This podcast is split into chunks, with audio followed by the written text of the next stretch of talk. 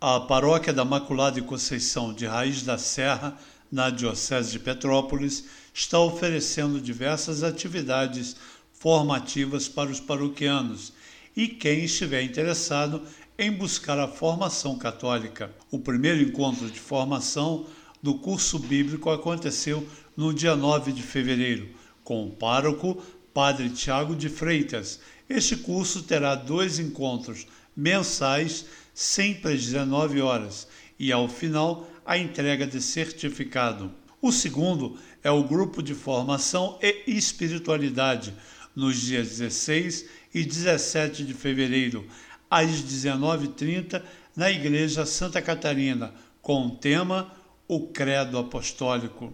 O terceiro é o curso para total consagração à Virgem Maria, com início previsto para o dia 25 de fevereiro, às 19h30, na Igreja Nossa Senhora de Fátima. As pessoas interessadas em participar devem buscar informações na Secretaria da Paróquia ou pelo telefone DDD 21 985 63 5966.